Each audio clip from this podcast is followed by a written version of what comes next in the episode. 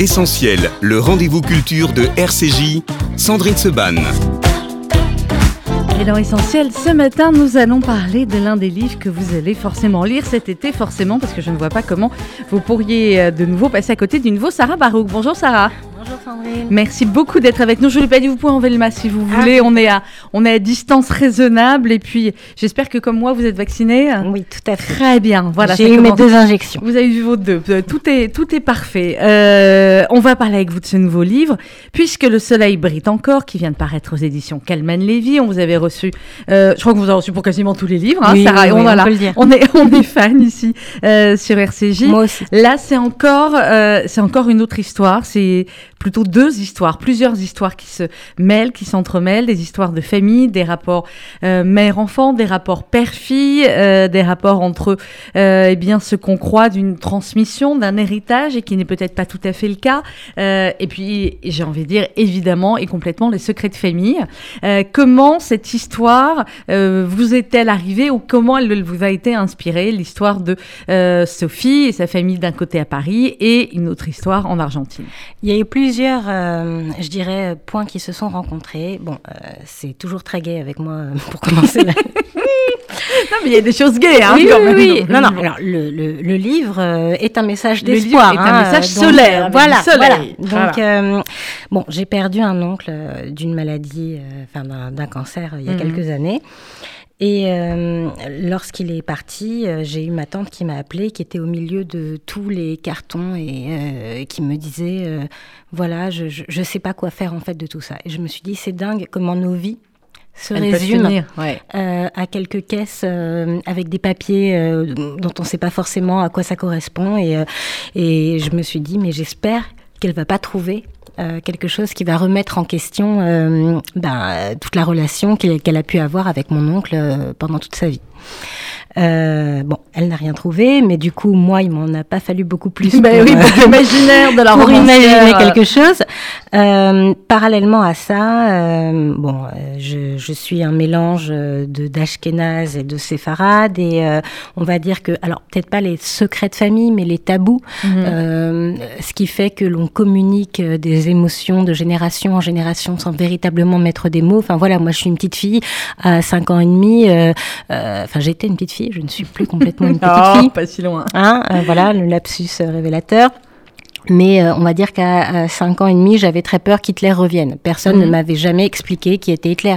Et pourtant... Il peut euh, pas revenir, vous êtes au courant. Bon, ouais, là, j'y mais travaille, Vous avez, raison, travaille. mais vous avez raison de vous inquiéter parce que d'autres comme lui peuvent tout à fait arriver. Ça, non, non, c'est mais clair. voilà, aussi. je- j'entendais des, des bruits de pas dans les escaliers de l'immeuble. Je pensais vraiment que c'était la Gestapo qui venait pour nous arrêter.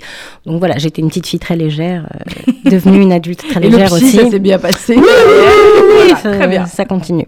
Euh, donc voilà, je me suis dit les secrets de famille, ce qui fait qu'à un moment donné, on ressent dans son corps euh, que l'on ne nous dit pas tout, et c'est un peu ce qui va se passer pour Sophie, Mhm. c'est-à-dire que elle va pas vouloir voir la vérité qui est euh, sous son nez, euh, et, et pourtant c'est son corps qui va la rappeler à l'ordre. Qui alors elle va avoir des démangeaisons, elle va avoir des Mhm. irritations, mais mais comme la plupart des maladies somatiques en fait, qui sont là parce que euh, on, ne veut pas mettre la lumière sur quelque chose, faire la lumière sur quelque chose. Alors Sophie, justement, vous dites qu'elle ne veut pas euh, voir la vérité. Il y a plusieurs moments où elle ne va pas vouloir voir la vérité. D'abord, au moment du, enfin, quasiment au début du livre, hein, pour la maladie de son père. Mm. Euh, Sophie, c'est une très brillante avocate qui a énormément d'admiration pour son père, des relations avec sa mère euh, beaucoup plus complexes. Sa mère est malade. Je ne sais pas si vous voulez qu'on dévoile ce qui a peut-être été le déclencheur d'un AVC chez sa mère, mais bon, sinon vous le savez en lisant oui, bien le, le livre. C'est une maman aussi divorcée et euh, c'est quelqu'un qui dans sa vie, en tout cas au début du livre, maîtrise tout ou croit tout maîtriser.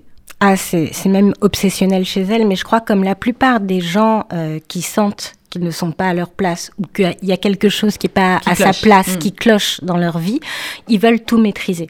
Et donc Sophie, bah, c'est une grande maniaque, euh, c'est euh, quelqu'un qui est dans la fuite en avant en permanence euh, dans son travail et, et c'est quelqu'un qui a même finalement du mal à se donner euh, en amour. Elle est séparée du père de sa fille, même avec sa petite fille, elle l'aime de tout son cœur, mais elle a bien Elle conscience que voilà, euh, c'est plus fort qu'elle quoi. Il faut laver le savon après s'être lavé les mains. Euh, et bon, c'est que des petits détails comme ça, jusqu'au jour où finalement, bah, euh, en affrontant enfin ce qu'elle veut pas voir, petit à petit, elle va se détacher euh, de ses tocs et de ses obsessions. Hmm. Alors, euh, affronter, on peut le dire, parce que c'est quasiment dans les premières pages du livre, c'est la maladie de son père, Mm. c'est le décès de son père, Mm. et euh, ça va être effectivement... Alors, elle a une sœur, on peut pas dire que les relations entre les deux sœurs soient au beau fixe, elles sont extrêmement différentes, et, et, et en même temps, même le décès du père, malheureusement, ne va pas vraiment les rapprocher. Et puis, elle va commencer, effectivement, Sophie, à... elle va faire un voyage. Alors, ses parents sont d'origine espagnole, en tout cas, c'est ce qu'on lui a toujours dit. Et euh, elle va se lancer dans, euh, dans un voyage à la recherche de ses origines.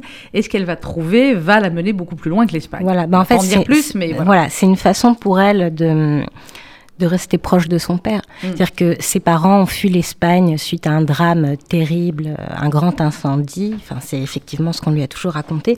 Donc, comme, mais comme nous, euh, je veux dire, euh, en tant que petite fille euh, de rescapée de la Shoah, je sentais qu'il y avait quelque chose de grave, mais j'avais pas forcément envie de faire pleurer mes grands-parents toutes les Mm. Ouais, semaines. Donc, je demandez pas. Voilà, donc on, je demandais pas. Donc je suis retournée très très très très tard là où ma grand-mère avait été cachée, mais parce que j'avais peur d'aborder ce sujet. Ben Sophie, c'est un peu pareil. euh, elle a jamais osé euh, demander à son père de creuser euh, finalement ce sujet. Et donc quand il meurt, une façon de rester proche de lui, ben, c'est de retourner sur cette terre. pas natale parce qu'elle, elle n'y est pas née, mais en tout cas Mhm. la terre de ses origines, sauf que personne se souvient de ses parents. Que va-t-il se passer Vous le saurez en lisant, puisque le soleil brille encore, Sarah Barouk. Alors ça, c'est euh, Sophie en Europe. Et puis, euh, en Amérique du Sud, en Argentine, il y a une autre famille. Euh, alors, les, les chapitres sont faits en alternance. Donc, on voit bien... Enfin, on se dit, au début, elle va vouloir nous emmener vers là. Oui. Et puis, comme d'habitude, vous ne nous emmenez pas complètement là où on pensait.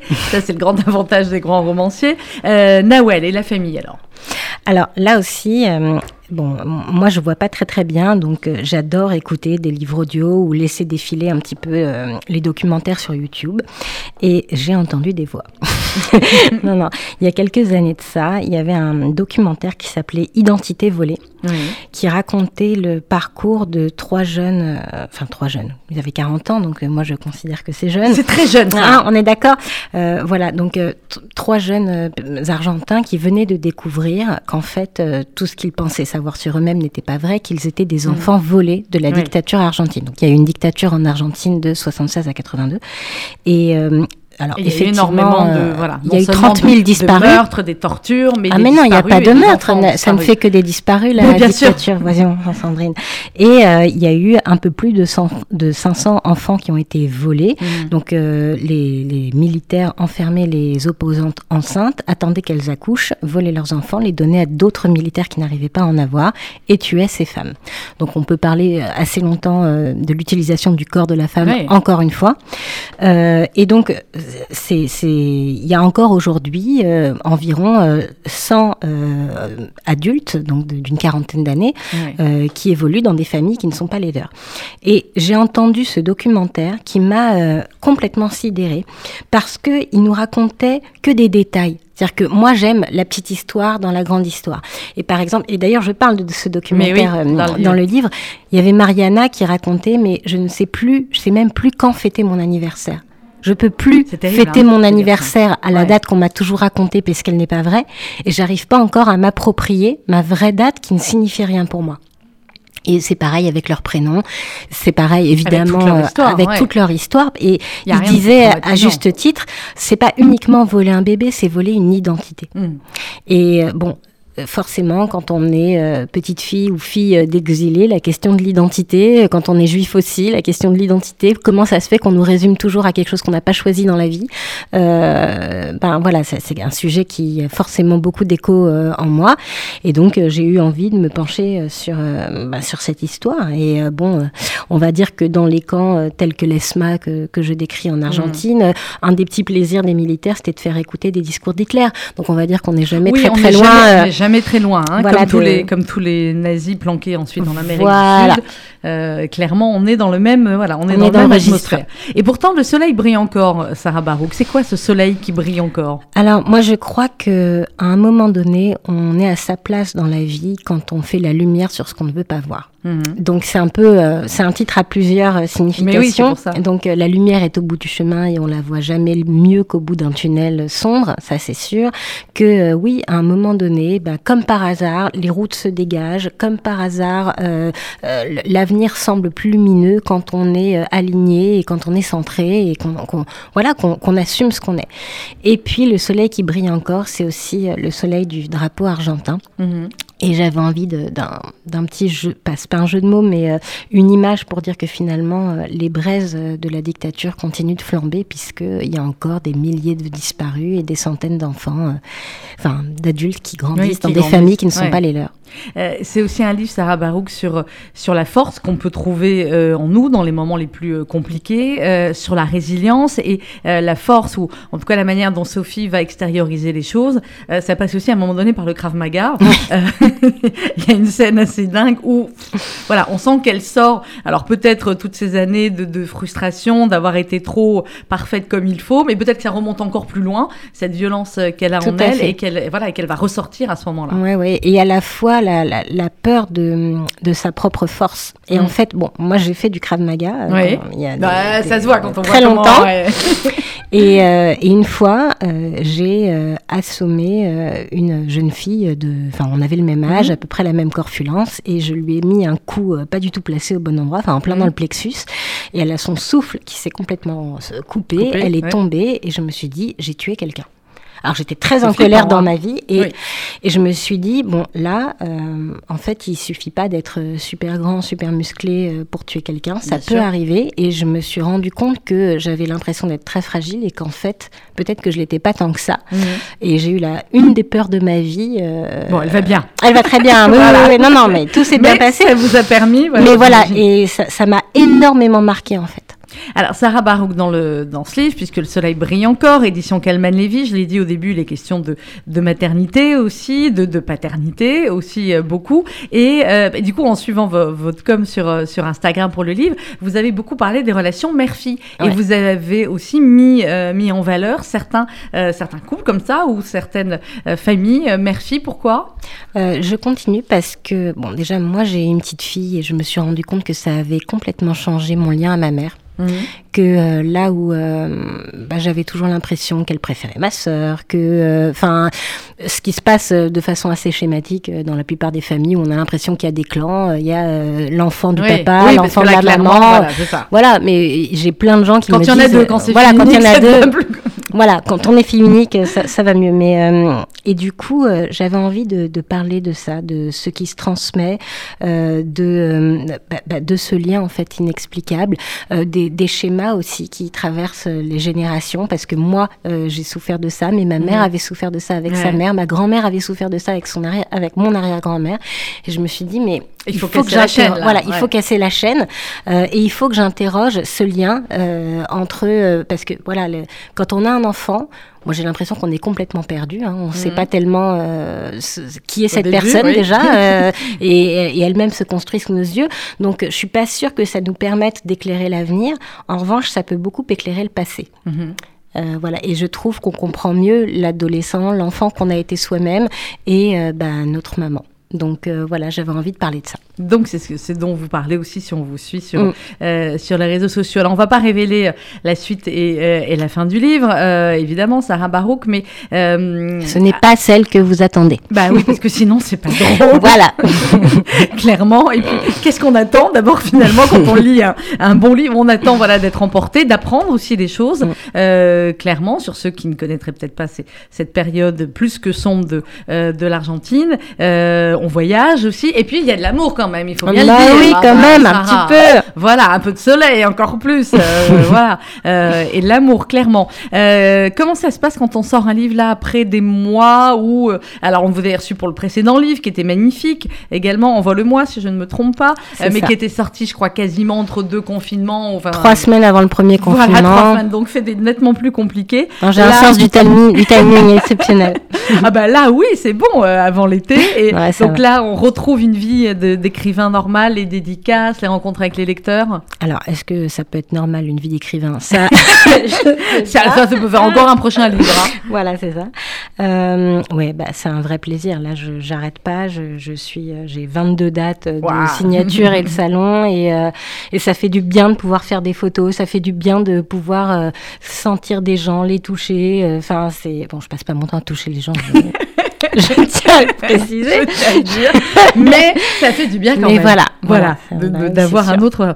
C'est ce qui permet aussi euh, parfois de se rendre compte de ce qu'on avait, de ce qu'on aurait pu perdre, de ce qu'on a perdu pendant un moment et de ce qu'on retrouve, même si on le retrouve différemment.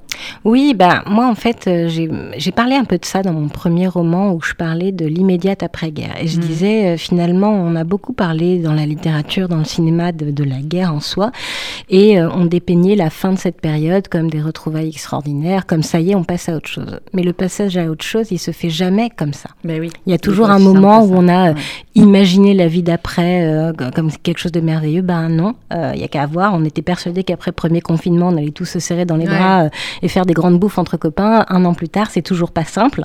Donc voilà, les, changements ne sont jamais, enfin les changements vers du mieux ne sont jamais immédiats. Mhm. Eh bien, on va s'arrêter là-dessus. C'est une fort belle phrase. Est-ce que vous avez déjà le livre d'après, Sarah, ou pas encore? Je bosse. Euh, ah, on va dire. je, voilà, je, je, bosse, mais on va dire que cette année, avec les crèches fermées et les confinements à répétition, et une petite fille de deux ans euh, qui ne supporte pas que je ne sois pas complètement avec elle. C'est euh, normal. C'était pas simple pour écrire, mais je ne lâche pas l'affaire.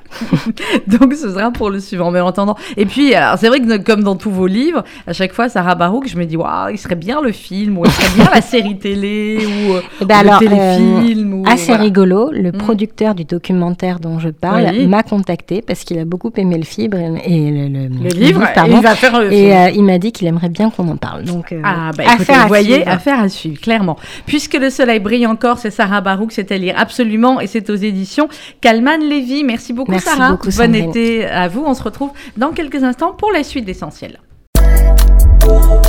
RCJ.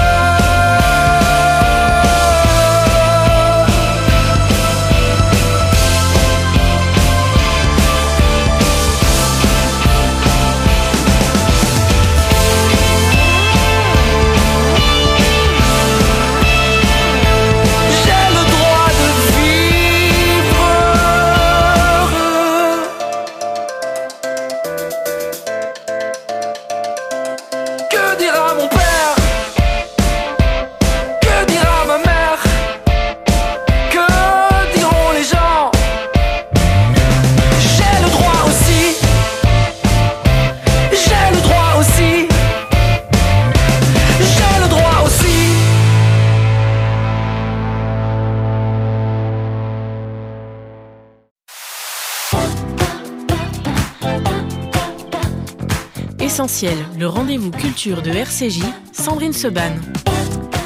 Et dans Essentiel ce matin, on vous parle des meilleures lectures pour l'été. Et ce thriller que vous allez adorer, c'est celui de Daniel Thierry et Marc Velinsky. Euh, je vais d'abord saluer Daniel qui est un peu plus loin. Daniel Thierry, bonjour. Bonjour. Merci d'être avec nous et Marc Velinsky, bonjour. Bonjour. Merci Marc d'être dans ce studio que vous, que tu connais bien, puisque nous avons la chance et le bonheur depuis septembre, depuis janvier, Depuis janvier, dernier, que tu y, euh, y animes une formidable émission euh, Pile Poule, c'est le dimanche à 13h, de 13h à 14h.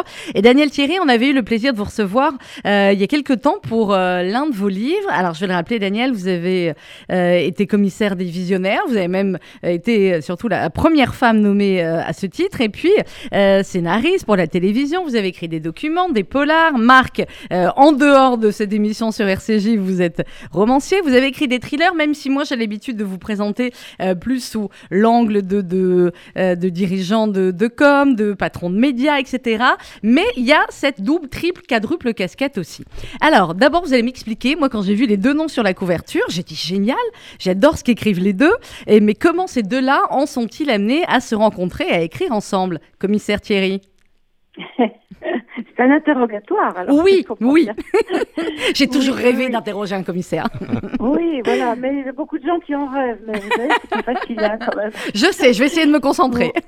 Voilà, alors donc nous nous sommes rencontrés chez un éditeur qui n'existe plus d'ailleurs, mais bon, c'est la vie de l'édition aussi.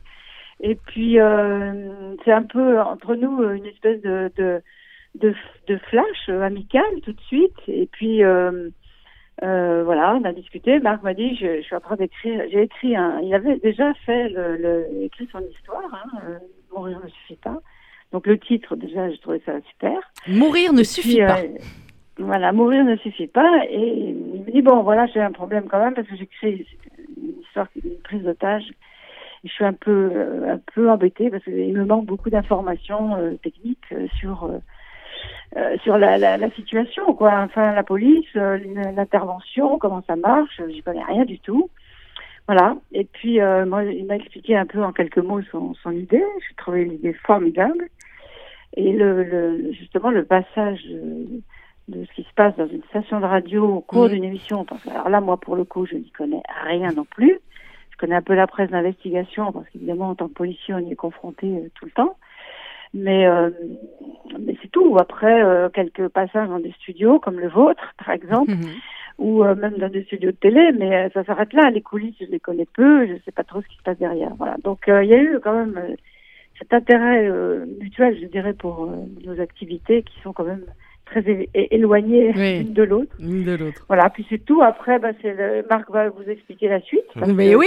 Alors, Marc, Hein justement, expliquez-nous la suite. Mais c'est vrai que quand j'ai vu le pitch, j'ai dit, oh là là, est-ce qu'il n'a pas fait l'émission de radio? Je connais les écrivains spécialement pour écrire son livre dans l'univers de la radio. Bon, je vous Ouais, taquine, mais, mais euh, j'ai adoré vraiment votre livre à tous les deux. Et là, c'est vrai que ben, on retrouve l'univers qui est notre quotidien et qui est le vôtre maintenant un peu plus, Marc, depuis quelques mois. Oui, et c'est vrai. euh, je, le, le- le thriller se passe à deux endroits. Un- à- c'est une prise d'otage euh, qui se passe. Il y a une espèce d'unité de, de temps, de Mhm. lieu et d'espace, puisque ça se passe pendant une nuit et pendant une prise d'otage. Prise d'otage de masse, j'ai appris ce terme avec Daniel Thierry, une prise, une pomme, une prise d'otage de masse. ouais. Et euh, et j'ai eu cette, j'ai eu cette idée alors que je, moi je travaillais dans les médias et euh, j'ai, une très bonne amie qui s'appelle Sophie Peters et Mhm. qui animait une, émission de nuit euh, qui, euh, euh, comme à l'époque, euh, il y a eu Ménie Grégoire, Eh il y a oui, eu un certain nombre ouais. d'émissions de nuit, d'émissions où on reçoit euh, les détresses euh, ou, ou les attentes des gens, etc. Et un jour j'ai eu cette idée, je me suis dit, euh, euh, il y a, imaginons qu'il y ait euh, un soir, elle reçoit un appel d'une personne désespérée, et dans ce cas, elle reçoit un appel d'une personne qui est cachée à l'intérieur d'une d'une prise d'otage, d'une prise d'otage de masse dans un restaurant. On va pas trop dévoiler l'histoire, Mhm. mais en gros, elle reçoit ça. Et euh, comme vous, Sandrine, c'est une. Imaginons que vous soyez animatrice la nuit, vous recevez un appel d'une femme cachée, et, et alors que c'est il une faut prise le d'otage, qu'il y a la police qui arrive tout autour, Mhm. qui ceinture l'immeuble, qui n'ose pas intervenir, etc. Qu'est-ce que vous faites pour aider cette femme? Qu'est-ce que vous faites pour faire en sorte On que... parle. Voilà, on parle, On exactement. parle, on maintient le lien. Bah, la radio, c'est ça, euh, on parle. Donc voilà, j'ai eu cette idée et puis euh, j'avais j'avais écrit euh, la trame, etc. Et puis Daniel m'a dit, Ah bah, c'est- très chouette ton idée, etc. Mais alors tes flics, ça va pas du tout.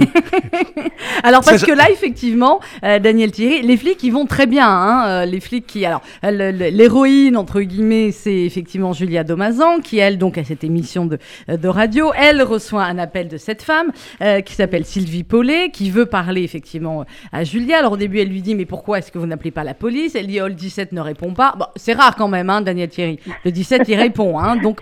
Oui, C'est un non, début oui. de, de- voilà et puis En euh, race, cam- en race campagne encore peut-être on peut avoir. une Mais enfin, là, à Paris, a priori, euh, voilà. À Paris, euh, là, franchement, ça serait une première, quoi. Bah, Mais- je vous rappelle ouais. que les numéros d'urgence d'Orange sont tombés en carafe il y a quelques mois, Ça, après qu'on ait Ah, écrit le, livre. ouais, Donc, ouais, voilà. Oui, mais là, Donc ça la- arrive. C'est la crise, c'est la crise dans la crise, et c'est pas du tout. C'est quand même pas la situation qu'on raconte, parce que nous, on est quand même dans un, un truc un peu plus standard. Mm. Hein. Alors vos, co- Donc, vos commissaires, vos flics justement, comme vous dites dans le euh, dans le livre, qui ont l'habitude des, des, des pommes, donc des prises d'otages de euh, euh, de masse, sont confrontés à euh, effectivement cette prise d'otage dans un restaurant, mais ils sentent bien au fur et à mesure que c'est pas une prise d'otage tout à fait banale. On va essayer de pas dévoiler, c'est un thriller, je rappelle, Bah et avec un vrai vrai suspense. On sent que c'est Ouais, pas non, banal, voilà. On va juste dire ça. surtout pas spolier. parce Non, non, non, je spoil pas. En réalité, quand, quand moi, quand je fais le pitch du livre pour un- pour les lecteurs, je m'arrête au fait que que justement cette femme euh, qui est retenue, euh, qui est cachée, appelle euh, appelle cette animatrice de radio et pas la police. Et pourquoi est-ce qu'elle pourquoi est-ce qu'elle appelle cette animatrice de radio? Voilà, après tout le tout va se dérouler à partir de là, tout va commencer à partir de là, et bien sûr. On, bon, on, a mani- on, on manipule, on manipule tout. Hein. Grave, Euh, vous nous moi, manipulez. manipulé les lecteurs.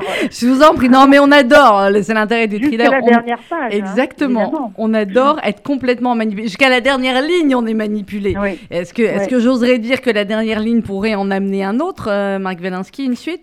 Euh, peut-être. Ah, C'est- peut-être. C'est en gestation. On, on- Ah, on- on dira, on n'y en dira pas plus euh, pour, euh, pour l'instant. Voilà. Alors comment vous avez écrit? Parce que écrire à quatre mains, c'est pas simple. Marc, vous, vous aviez déjà la trame. Est-ce que Daniel a relu Est-ce qu'elle a réécrit les passages En avec fait, les, les flics Euh, je dirais qu'on a écrit ça un petit peu à l'américaine, euh, comme parce que c'est vrai que c'est rare euh, d'écrire des, des romans à deux, parce qu'un roman c'est considéré comme quelque chose de personnel. Mhm.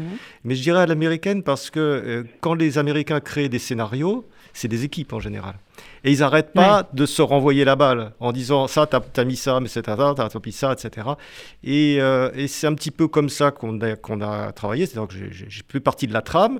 Euh, et la trame, après, on a repris un certain nombre de choses. Euh, Daniel a, a rajouté des personnages.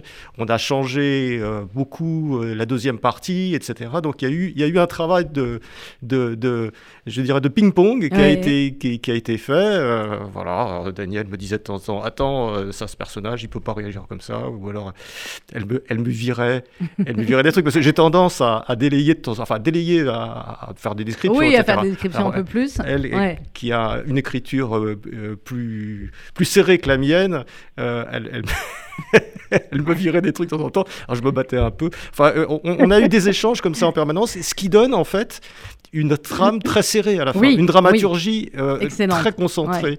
Et c'est ça qu'on a essayé de faire. Comment, euh, Oui. Daniel Thierry, effectivement, on, on écrit, on conseille comme ça pour. Alors, mourir ne suffit pas, on peut pas expliquer le titre, on est d'accord. Euh, Oui. Mais euh, comment est-ce que vous avez enchaîné finalement ces dernières années vos, vos rôles, ou plutôt votre, votre ancien travail de, de commissaire divisionnaire, aujourd'hui plus l'écriture? Comment on enchaîne les deux et comment finalement on, on- on se partage comme ça quand on conseille quelqu'un et quand on écrit avec lui? Alors moi, je suis quelqu'un de, enfin, je- j'essaie en tout cas, mais je, je suis très ouverte. J'ai un petit défaut aussi, c'est que je ne sais pas dire non. Donc, euh, quand on me demande quelque chose, on n'en profitez pas. C'est hein, vrai, quand même les contraventions, qu'est-ce que vous pouvez faire Non, rien du tout. Rien de rien. Mince. Alors là, je paye les miennes. hein. Alors, voyez, euh, Mais moi aussi, Bon. mais il y en a trop fait tout. Bon, allez, fin de la parenthèse. Bon. Voilà. Non, non, mais je sais, c'est toujours trop, c'est toujours trop. Mais non, mais j'aime bien parce que, si vous voulez, j'ai été séduite par euh, par l'idée. Il faut, il faut que ça soit ça quand même au départ, parce que moi je ne peux pas travailler sur commande. Il y a un truc que je un truc vraiment que je ne sais pas faire. Bon, sauf pour rendre service à quelqu'un qui a besoin d'une petite nouvelle pour euh, pour euh, pour un magazine ou bon, je- j'en ai fait des, des, des, quantités comme ça, ça ça pose pas trop de problème. Se lancer dans un roman, dans une histoire avec quelqu'un qu'on ne connaît pas, parce que je ne connaissais pas Marc quand Mhm. même. hein. Mais oui. Bon, mais euh, mais encore une fois, ça ça a matché assez euh, très très vite entre nous et puis et puis je crois aussi que dans ces cas-là, il faut pas avoir euh, trop d'ego, quoi. Il faut être capable, ce qu'il a été d'ailleurs très voilà très très humblement par moments, parce que des fois je je je- j'étais pas tendre avec lui, je lui disais non non, mais là il- c'est pas possible, quoi. Bah, vous avez bien fait, c'est voilà, c'est peut-être ce qui fait que le livre est réussi euh, Voilà. à ce point-là. Ouais. tu crois? Bon, alors il bataillait un peu, mais parce que euh, il faut quand même aussi s'accrocher à ses, à, ses convictions. Il n'y a pas de raison, hein, mais voilà. Et euh, moi, j'ai- j'aime bien aussi euh, explorer des terres euh, un peu nouvelles et aller sur des terrains un peu moins confortables, sortir de ma zone. De ma zone euh, que je connais bien. Enfin, là, là, évidemment, sur les prises d'otages, je- j'ai pas trop à me forcer pour, euh, Mhm. pour, pour trouver les trucs. Vous en avez eu beaucoup dans votre carrière, Daniel Des prises de alors j'en ai pas eu tellement parce que je Ouais. n'étais pas dans des dans des dans des services euh, spécialisés, hein, en tout cas d'intervention évidemment. Mais j'en ai eu bien sûr. En tout, en tout cas, je les initiais et puis euh, où j'ai travaillé d'une façon euh, un petit peu euh, parallèle ou un petit peu moins visible que l'effort d'intervention parce que ce qu'on voit toujours dans les dans, dans les documents ou dans les reportages, Mhm. c'est le gros intervention. Je pense à la prise d'otage de, de l'Airbus d'Alger. Oui. Je venais d'arriver euh, au sein de la compagnie Air France comme directrice de la sûreté euh, ce jour-là. Ouais, Donc costaud. évidemment, je n'étais pas dans l'intervention. Et on a vu que les images, quasiment quoi, que les images du GIGN hein, intervenant euh, dans cet avion. On a vu, euh, mais il y a tout le reste à côté. Et, euh, et moi, j'étais vraiment dans les coulisses avec, euh, bon, avec le président euh, de la compagnie, avec euh, les, les, les autorités euh, politiques françaises, algériennes. Enfin, voilà. Donc c'est plus du tout, euh, on n'est pas du tout dans, dans, dans quelque chose de spectaculaire. Mhm.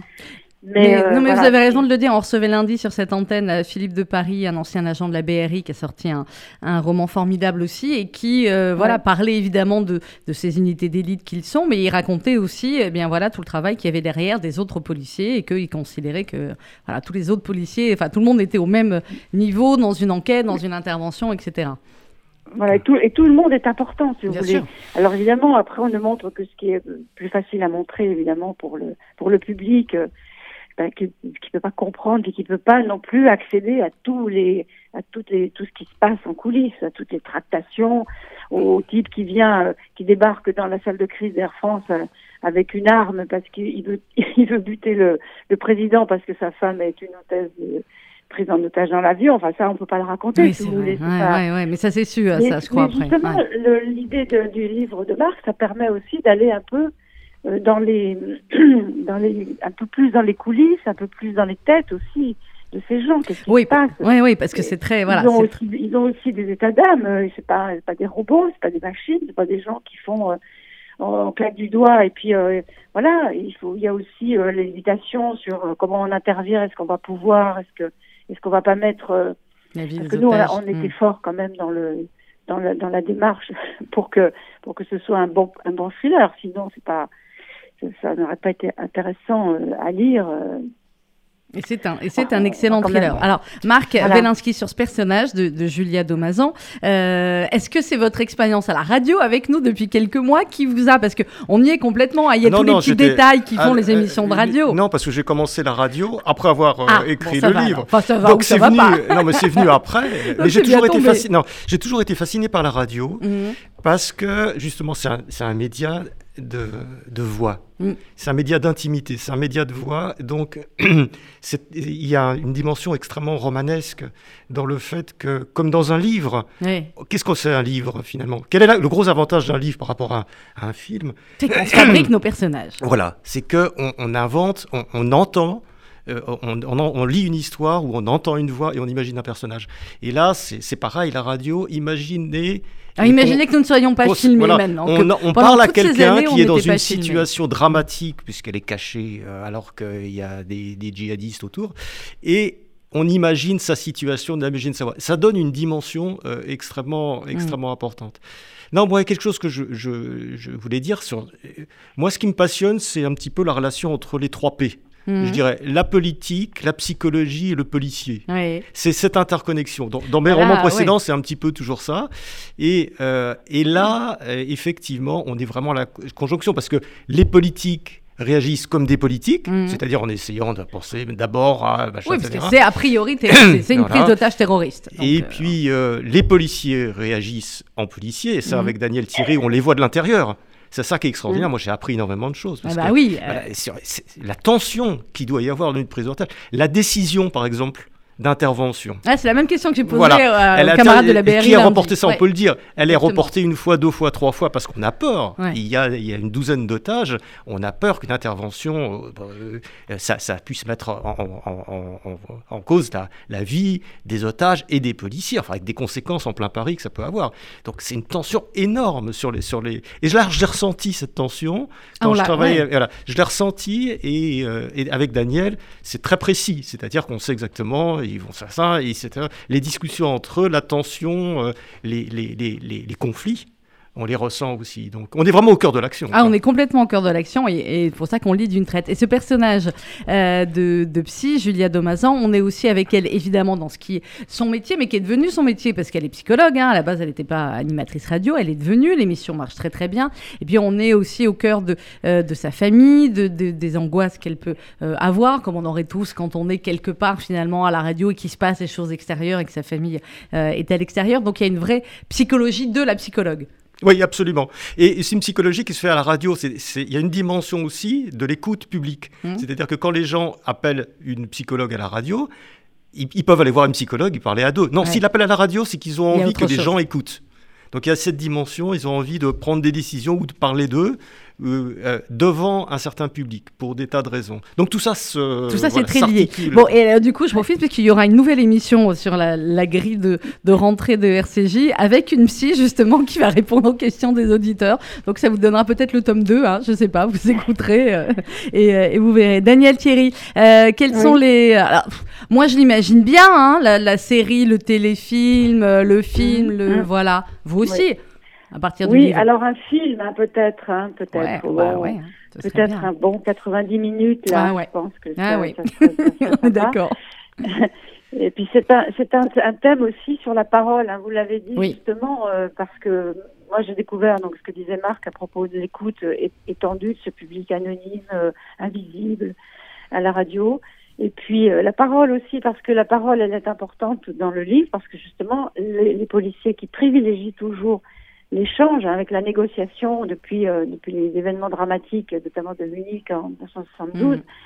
on, on privilégie la négociation pour sortir de la crise par la parole et pas par la par l'intervention, par la force. Ça fait toujours énormément de dégâts. Et là, c'est pas possible, ils peuvent pas parce que personne ne leur répond, quoi. Ouais. Et, et là, là, ça ajoute encore un peu. euh, Et pourquoi ne répondent-ils pas? Alors, on, on- on voit, on voit très bien le, le- on voit très bien un film. Hein, mais je pense que ça Ouais. se fera. hein. A ben, J'espère. Alors là, hein. c'est ça, c'est déjà une des évidence. contacts qui sont pris, euh, donc je pense Il y a, y d'autres livres là en écriture, Daniel Thierry? Alors, ben, moi, je me suis, je me suis lancée dans une euh, série pour les, les young adults, les, Mm. les- les jeunes adultes. Donc, j'ai, j'en ai écrit deux déjà, euh, Cannibal et l'ange obscur, et le troisième est en écriture, il par- paraîtra l'année prochaine à l'automne. Et puis, j'ai ma série avec euh, ma, ma commissaire mythique, hein, Edwige Marion, qui, euh, donc j'ai déjà écrit 14 en plus avec elle, et je suis dans le 15e, qui devrait paraître au printemps et qui se passe encore dans un truc un peu, un peu dingue, comme j'aime bien. Bon, bah, un- eh ben, comme sur ça, un peu dingue. on, a- on aura le plaisir comme ça de vous, de vous recevoir de nouveau, euh, Daniel Thierry. Voilà, Quelle reconversion, dites-moi quand même. Hein Oui, oui, oui, bah oui. Puis en plus, j'écris pour la une série. Là, on est dans, dans le développement justement d'une série télévisée qui sera aussi euh, qui va être tournée à l'automne. Donc c'est c'est génial, quoi. Pour moi, c'est un c'est une euh, c'est un prolongement extraordinaire. Ben de, oui, de, de votre, activité. de votre magnifique carrière. Euh, Marc, avec un autre point de vue quand euh, même. ben, hein. oui, oui, ah bah oui, pareil. un peu plus, ouais, c'est quand même clairement. Oui. Euh, Marc Wielarski, donc peut-être une suite? Alors peut-être euh, peut-être une suite, il faut que ça mûrisse et on, on va voir. On il, faut voir. Que, euh, il faut que ça apparaisse euh, voilà, comme ça et Ouais. il y, aura, euh, il y aura probablement quelque chose. Mourir ne Marc suffit. qui concocte et moi Oui. je fais l'accouchement. Ah ben, Voilà. C'est- J'allais faire une- C'est souvent comme ça pour nous les femmes, mais bon, c'est comme ça. Euh, La commissaire divisionnaire Daniel Thierry et le grand Marc Velinsky signent donc ce thriller vraiment. euh, je suis pas une habituée moi des thrillers, mais alors là, je vous ai lu en deux heures et j'ai adoré. Mourir ne suffit pas. Vous comprendrez pourquoi en lisant euh, le livre. Ça vient de paraître aux éditions Anne Carrière. Euh, Marc, on se donne rendez-vous également dimanche dans Pile Poule. Voilà. C'est le dernier de la saison, quasiment. C'est le dernier de la deux saison. Ouais. On, va, on va reprendre un peu pendant la saison euh, les, les- les diffusions. Pendant- des- voilà, des- pendant l'été, on va reprendre le-. J'allais dire les plus grandes émissions, mais ça a tout et, été des grandes euh, émissions. Et puis quelques belles, euh, quelques belles personnalités aussi à la rentrée qui sont prévues. Mais je Parce vous en que dis vous pas plus non continuez à la rentrée, Marc. Il continue à la rentrée. Là, c'est la directrice d'antenne qui est folle de joie. Merci beaucoup, Marc, d'assurer cette émission, comme, comme tous les, les- grands animateurs, les grands noms de la radio, gracieusement, pour l'amour de la radio et de, et de cette radio RCJ. Merci beaucoup, commissaire Thierry. À bientôt. Merci à vous. Daniel À Thierry. bientôt, À oui. bientôt, Daniel Thierry. Marc Quand voulez, Velinsky. quand vous voulez. Quand je veux, bah, quand je veux, revenez quand vous voulez. On a plein de choses à se dire. J'adore cette femme. En dehors de tout cela, j'adore cette femme. Merci Daniel. Marc Velinsky, Mourir ne suffit pas. C'est aux éditions Anne Carrière. Merci Marc. Bonne journée. À dimanche. À dimanche. Pour Pile Poule à 13h sur RCJ. Dans un instant, la suite d'essentiel.